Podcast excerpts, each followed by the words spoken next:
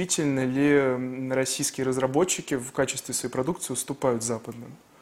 Нет, на самом деле, вообще, вообще-то не, я вам больше скажу, есть направления, по которым мы, в общем-то, серьезно опережаем. Например, софт, который в России разрабатывается для банковской сферы, это, в общем, а, ну, мы лидеры во всем мире по этой тематике. И ситуация разная по разным направлениям. А, тут надо еще понимать вот какую штуку. Вот давайте сравним с вами, например, же, по банковской системе все хорошо, да? по операционным системам неплохо, по Linux у нас неплохая ситуация, по СУБД, например, да, российская компания Postgres Professional, она очень реально серьезный индустриальный лидер и способна э, поддерживать продукт на высоком уровне. Но есть ситуации, в которых все сложнее, и это сложнее было связано не с умением наших разработчиков. У нас очень серьезный, я бы сказал, высший мировой уровень по умению разрабатывать софт. Скорее проблема была в области финансирования этого процесса, потому что серьезные большие системы требуют огромного, просто катастрофически большого финансирования.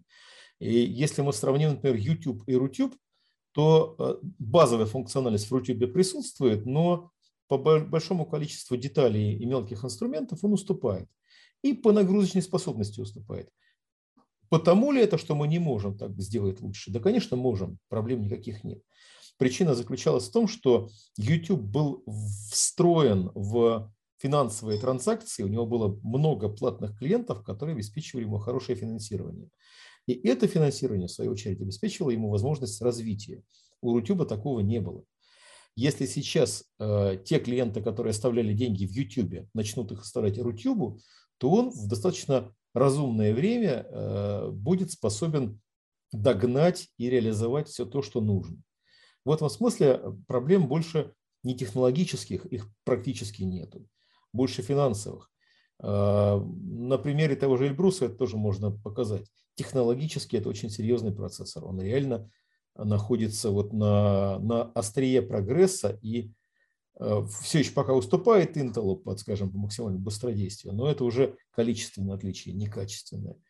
И догнать можно, но объемы продаж интеловских процессоров огромны, и, соответственно, возможности компании Intel по финансированию своего R&D э, департамента, который занимается проектированием новых моделей процессоров, просто несравнимо выше, чем э, у Эльбруса.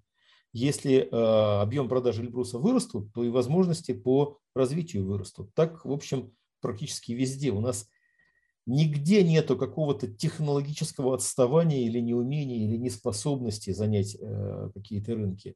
Вопрос всегда упирается в то, насколько широкие рынки мы можем занять и сколько мы можем на этом заработать, чтобы финансировать такое развитие и такие технологии.